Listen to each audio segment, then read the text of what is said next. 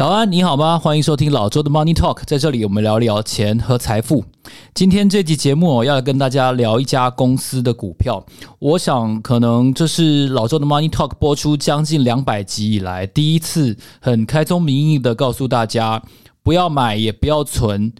这家公司的股票，请你先好好的看看它的营运，看看它的基本面，看看它给股东的信，那就是 NVIDIA。NVIDIA 呢，今年二零二三年给股东的信，我在读过了之后呢，其实有蛮多的感触。以往我并不太了解 NVIDIA 这家公司，哦，说实话，但是呢，我看完了之后，我有几个观点一定要让大家知道哦。第一个观点呢，就是我强烈的呼吁大家，你不要买，也不要存 NVIDIA。这是为什么呢？因为哦，首先我们看到 NVIDIA 每一个季度呢，它其实有配息哦，有配息，它是一个季配息的公司，但是它每季配息的金额非常非常的少。现在呢，哦，它过去四个季度每季配零点零四，哦，所以。乘起来就是零点一六。好，那现在它的股价多少钱呢？它的股价最新报价我看到的是四百二十六元。好，所以零点一六除以四百二十六。好，这个数学你自己算哦，我就不计算精密的数字给大家看，直利率到底多少？总之超级低，很低，非常低。所以你没有存股的理由。它是一个超级的呃 AI 火药股、军火股哦。然后它也是全世界到目前为止哦七家。市值超过一兆美元的上市公司之一哦，所以这是一个非常呃科技股龙头，你没有办法用存股的概念去看待它哦，这是一定要先呼吁给大家的。第二个呢，为什么不要存，但是你也不要买？现在至少现在你先不要买 NVIDIA 呢？因为我有一个很强烈的感觉，就是在这个呃股价爆喷的这个局势底下，其实我觉得你现在才要看、才要谈、才要想要不要投资 NVIDIA 都太慢太晚了哦。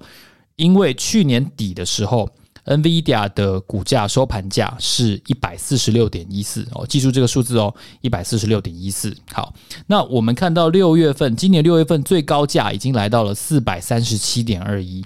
从一百四十六点一四几乎涨了两倍，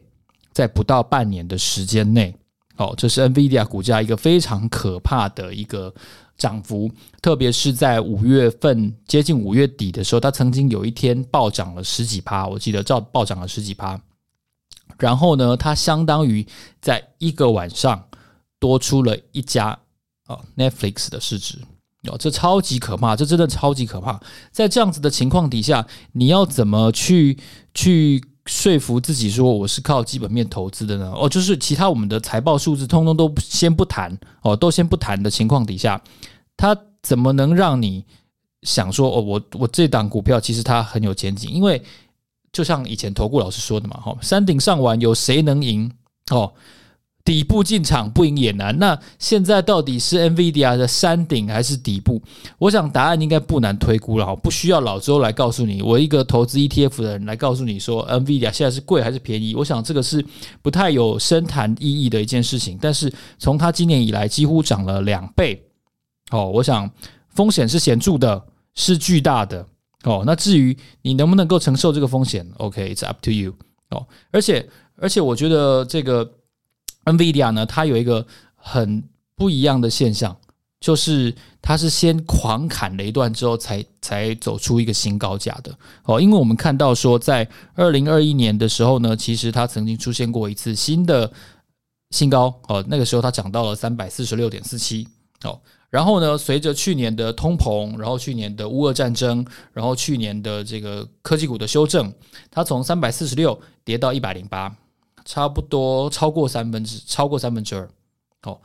在在底部，去年底才开始一波一波新的行情，所以所以这个这个牛市实在来的太急了，太猛了，跟其他人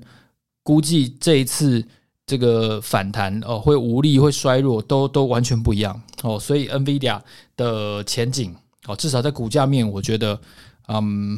风险是显著的哦。这个这个情况也要提醒给大家。那而且在此同时呢，其实我要告诉大家，在它的股票分割上哦，也能够看出一个相当不一样的现象。NVIDIA NVIDIA 在一九九九年的时候上市，哦到现在已经接近四分之一个世纪了哦。然后它上市到现在呢？股票曾经有五次分割这么多哦，五五次股票分割，而且除了两千年后，就是只有二零二一年这一次，其他几次呢都是在两千年以前哦，所以所以二零二一年这一次的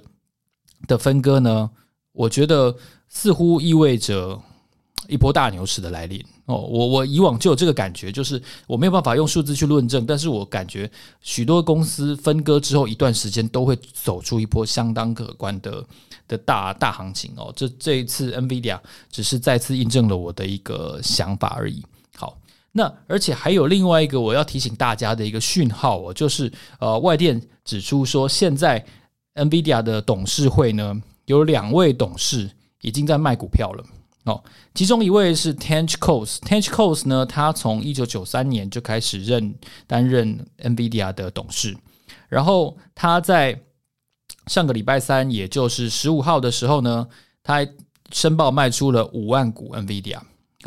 那五万股它的价钱是多少钱呢？四百二十二块哦，算是相对高价。而且在五月二十六号，就也就是大概三个礼拜前，哦，他才以三百七十九块先卖出了一万股。哦，所以两次加起来呢，大概让他赚了接近六千万美元哦，也就是新台币大概十几亿哦，这么多。另外一位董事呢，他叫 Harvey Jones，Harvey Jones 呢跟 Coase 这一次是是一并哦和呃，就是说一起公告这个卖出股票。那 Jones 的这个部分呢，他卖出了两千八百万美元的股票。那两位董事卖股票。哦，我觉得这是一个春江水暖鸭先知啊，就是董事卖股票，它不是一个负面的讯号，但我觉得对于股价判断高点或低点，往往长期而言是相当有用的。哦，所以这一个董事卖股票这个讯号，尤其又在历史高点附近，我想是蛮值得大家参考的一个现象。哦，那第二个要来跟大家探讨的话题呢，也就是 NVIDIA 当初是怎么创业的。哦，我想有读过《华尔街日报》的相关报道的一些朋友呢，其实可能对于 NVIDIA 这一次的暴涨其实是不陌生的哦，因为在先前呢，《华尔街日报》曾经出刊过一篇我觉得蛮有意思的一个一个报道哦，就是说一家一兆美元市值的公司呢，其实是来自于 Denny's 啊，这个连锁的美式餐厅。那你听到 Denny's，你可能会觉得有点耳熟，没错。就是在蔡阿嘎的影片当中哦，痛批日本五家超难吃的快餐店之一哦，就是 Dennis 哦。不过当然，美国的 Dennis 跟日本的 Dennis，它有一些股权上的的后来的整并跟分歧哦，在此先不表哦。就是说哦，我先不谈论 Dennis 到底它背后的股权的变化，我们先来谈一下这家公司是如何从一个一个。当初哦，名不见经传的小创业家开始的的局面哦。当初呢，其实 NVIDIA 呢，它有三位创办人哦。其实黄仁勋呢，他只是其中之一而已。三位创办人呢，共同在这个 Dennis 当中去商讨要如何做一个呃软体相关的生意。哦，然后他们选择了一个有点像是拉丁文的发音哦，就是 NVIDIA 这个名字。而且呢，其实，在《华尔街日报》的的报道当中呢，哦，这个三位创办人之一，这个 Chris Malachowski 呢，哦，这个中文应该翻成马拉乔乔斯基哦，马拉乔斯基他就有说到说，其实他们不是好客人，因为呢，他们就是贪图这个 Dennis 非常便宜嘛，好，然后这个咖啡可以无限的续杯。所以马拉乔斯基呢就很不好意思的说，他们曾经在四个小时之内喝了十杯咖啡，哦，然后最后就被就被餐厅赶走了，哦，这是一个就是蛮尴尬的局面，就是在在一开始的时候呢，哦，他没有没有地方可以去嘛，所以后来他们又发现说，这个 Dennis 的这个他们讨论的座位区啊，上面的玻璃竟然有弹孔，OK，就表示这个地方的的的治安不是很好嘛，哦，所以他们就决定到这个 Dennis 后面的。的一个小房间啊，然后跟当地的警方一起窝在这个房间里面去讨论事情，然后去创业。那当初呢，其实这位创办人有三位啊，就是 Jensen 黄呢，就黄仁勋呢，他其实是负责商业决策哦，跟财务方面的运作。那我刚才提到的 Chris Malachowski 呢，他在访谈当中提到哦，他创业的时候呢，他是负责做硬体的设计。那还有第三位创办人人呢，他叫做 Curtis Prime。Curtis Prime 呢，他在 NVIDIA 是负责软体的运作的流程跟决策。所以三位创办人各司其职呢，就打造了最初最初的 NVIDIA 哦。不过，当我们在注意这一家公司如今的荣景的时候，其实你也必须要注意到，它早期是不怎么风光的哦。这特别是我们如果依照黄仁勋在台大演讲的时候提出的这个时间轴哦，它这个时间轴呢，其实它没有。很风光的过去哦。举例来说，当他发明了这个所谓提出了第一款 GPU 这个这个界面的时候呢，《华尔街日报》就写到说，其实他们提出他们想象这个运算力将有多强大的时候，可能也是因为大家对于终端应用没有想象、没有理解，所以《华尔街日报》提到，没有一位分析师在财务电话会议上面针对于 GPU 多问。一个问题哦，也就是剑圣黄他们三个人讲完之后，大家只有好奇，所以你们下一个季度的 EPS 会多少钱？好，没有一个人问到 GPU，呃，这个这个可以说是改变未来世界的这个东西。好，那可是呢，我在这边呢，如果你听到现在就是大概节目一半的听众朋友呢，我可以跟大家分享，在二零二三年给股东的信当中，哦，Jensen Huang 他有提到了一个。非常重要的段落，我在这里分享给大家。他认为 AI 的 iPhone moment 哦，也就是这个行动，好像行动装置的的革命性的时刻已经来临了哦。他说，四十多年前哦，IBM 推出第一台个人电脑的时候，到这个个人电脑获取了十亿个用户哦，PC 这条路呢，走了二十多年。才获取十亿个用户，改变各行各业的面貌。哦，那在此同时呢，后来 iPhone 推出了，从二零零七年初开始，iPhone 只花了五年就把智慧手机用它的简单好用的界面，还有非常强大的云端跟机子的计算能力，哦，把十亿用户的手上换成了从 Feature Phone 换成了这个这个智慧型手机。好，那在二零二二年开始的 Chat GPT 呢，带起的这股人工智慧的浪潮呢。Jensen 黄很明确的提到，他认为这也是另外一个 iPhone moment。他提到说，这一股计算的浪潮不需要程式设计的高超技能，只要用人类语言就可以执行令人难以置信的非常有智慧的任务。而且呢，重点是它很高度的使用方便性。让 ChatGPT 在几个月之内就得到了超过一亿的使用者，让它成为史上增长最增长使用者最快的一个应用程式。哦，那他也提到具体的一个疑虑跟规范是什么呢？就是说，人工智慧的下一步必须要就像自动驾驶车辆一样，它要有安全的资源，它要有可靠度的资源。哦，换句话说，人类计算能力算力史上。三次飞跃性的进步，第一次是 IBM 推出个人电脑，第二次是苹果推出了 iPhone，第三次就是 ChatGPT。好，所以谈完了创业经过，谈完了他的财务的表现之后，重点第三个我们要来探讨一下，在这份年报当中，到底 Jensen 黄具体的提到生成式人工智慧可以帮这个人类社会整体而言达到什么样的事情？好，我举几个例子给大家。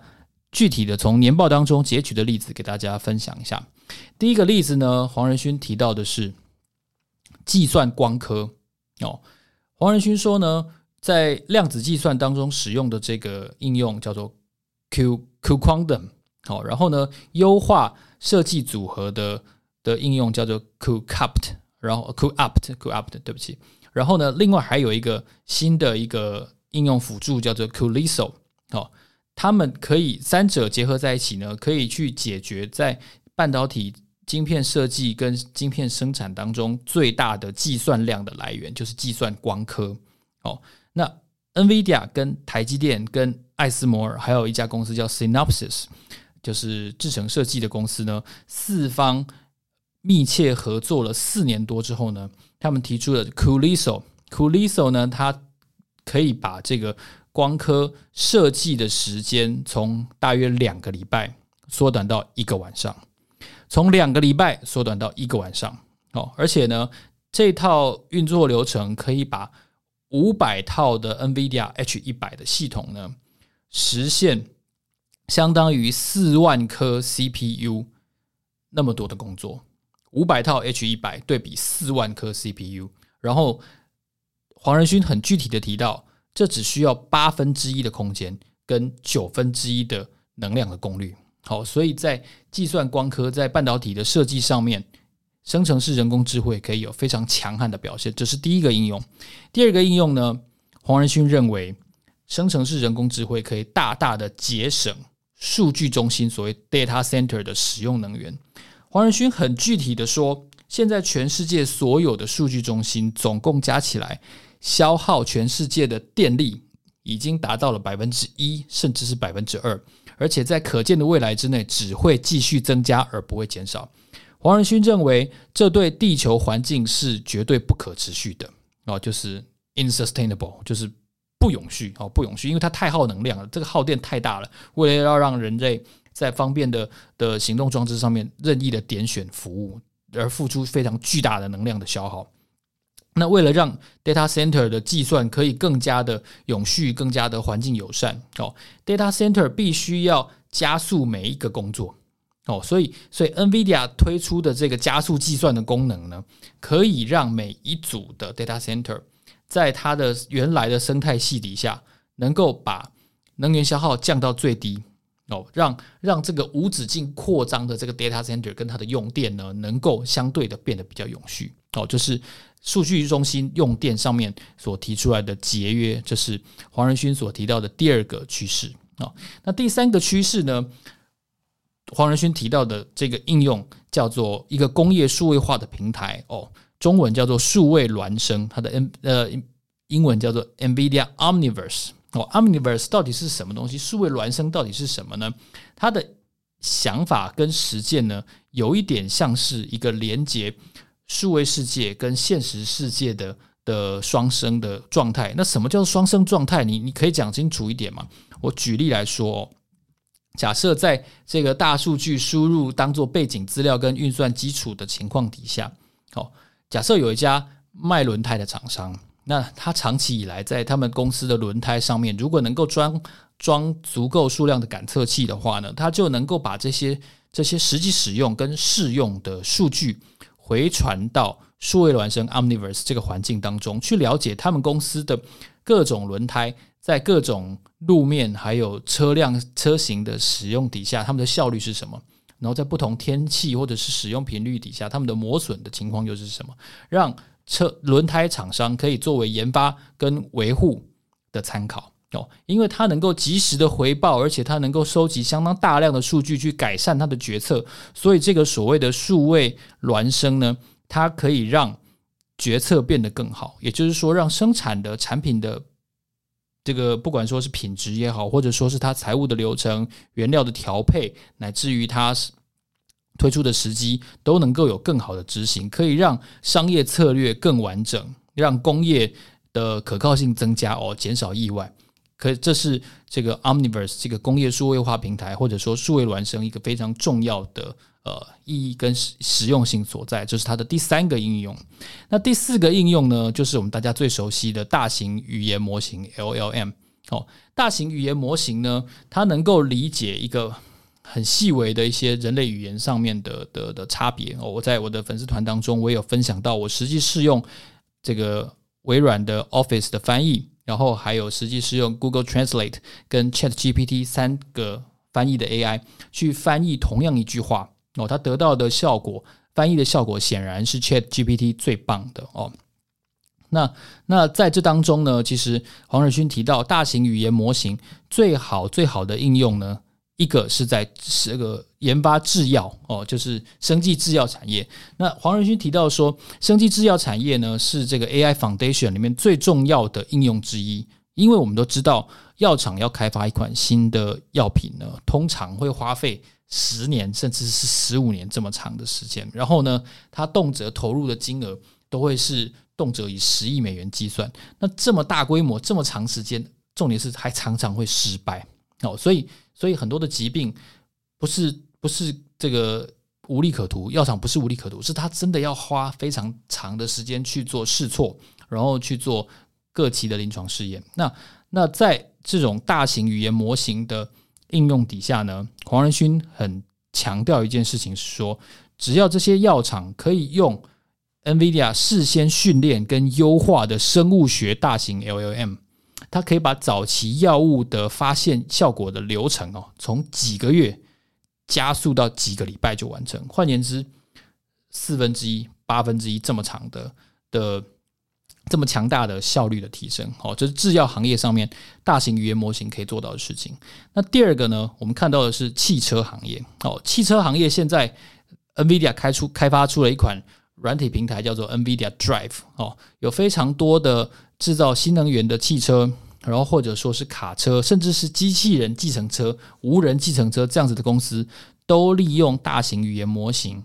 跟人工智慧、跟加速计算去测试它所研发出来的新的车型，或者是它的所谓的人工智慧能够达到什么样的程度，是不是能够加速提升这个研发。新车款的时间的来临，所以在制药行业跟在汽车行业呢，黄仁勋都提到他们的大型语言模型 LLM 呢，能够带给用户跟消费者一个非常大的便利哦。所以，我们从这四点呢，我们就看得出来说，其实黄仁勋或者说 NVIDIA 所揭示的一个 AI 的未来，确实 NVIDIA 是一家非常强悍的军火库。那如果我们搭配，黄仁勋在台大的演讲时候提到的几个他的所谓的小故事，第一个小故事是认错嘛，第二个小故事是坚持，然后第三个小故事呢是撤退。那我想他这封股东的信，加上他这次回台在台大所提出的这个演讲，给大家一个最重要的启示，就是你要能够勇于去尝试。然后第二是你要对自己的产品要有信心，然后你第三你要大胆的想象未来。用用你最强的地方去找寻这个未来还欠缺的的市场，然后勇敢的去撕出一条裂口，帮你的产品杀出一条生路。好，以上就是我在这一次我阅读 NVIDIA 给股东的信当中，我觉得非常重要的几个环节，包括了它的财务资讯，包括了这家公司是如何从一个一个三人小组一路走到今天的。另外呢，还有就是 AI 到底可以为这个世界做什么？哦，黄仁勋都有非常完整的解释。如果你喜欢这集节目的话呢，欢迎你在 Apple Podcast 给我们按五颗星，或者是小额赞助老周哦，或者是在我们的电子报能够订阅并且加入我们的订阅专案。我都期待你能够告诉我，在商业的世界当中，什么样有趣的故事，什么样引人入胜的故事是你最想要听到的。好，老周的 Money Talk，让我们下一集见，谢谢，拜拜。